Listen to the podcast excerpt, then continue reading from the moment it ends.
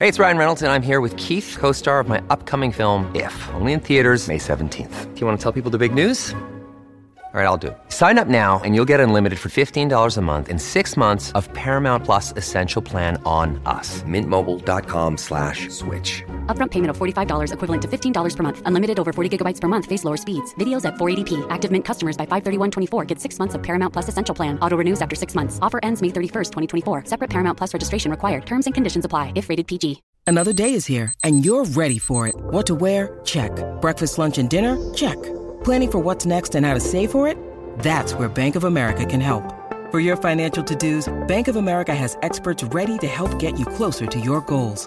Get started at one of our local financial centers or 24-7 in our mobile banking app. Find a location near you at bankofamerica.com slash talk to us. What would you like the power to do? Mobile banking requires downloading the app and is only available for select devices. Message and data rates may apply. Bank of America and a member FDIC.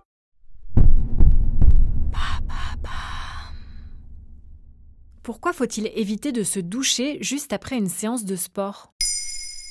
Merci d'avoir posé la question. Bouger régulièrement et faire du sport est important pour notre santé, aussi bien physique que mentale. Alors maintenant vous savez Santé consacre une semaine spéciale au sport, pour vous prodiguer des conseils utiles et vous permettre d'attaquer la rentrée du bon pied. Après une séance intense de sport, on ressent souvent le besoin urgent de sauter dans la douche pour se rafraîchir, détendre ses muscles et se débarrasser de la transpiration.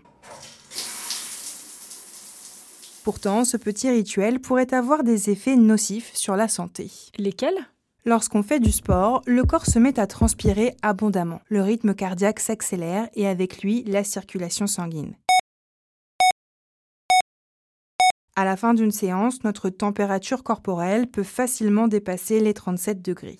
Si on file directement sous la douche, on ne laisse pas le temps au corps de récupérer et de retrouver une température normale.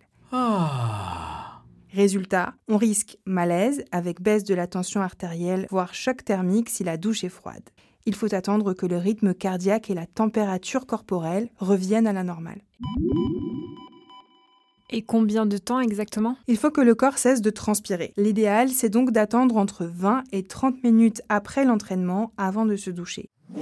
Dans tous les cas, pas question de zapper l'étape savon, car lors d'une séance de sport, la transpiration élimine les impuretés et les toxines. Il faut nettoyer l'épiderme pour s'en débarrasser.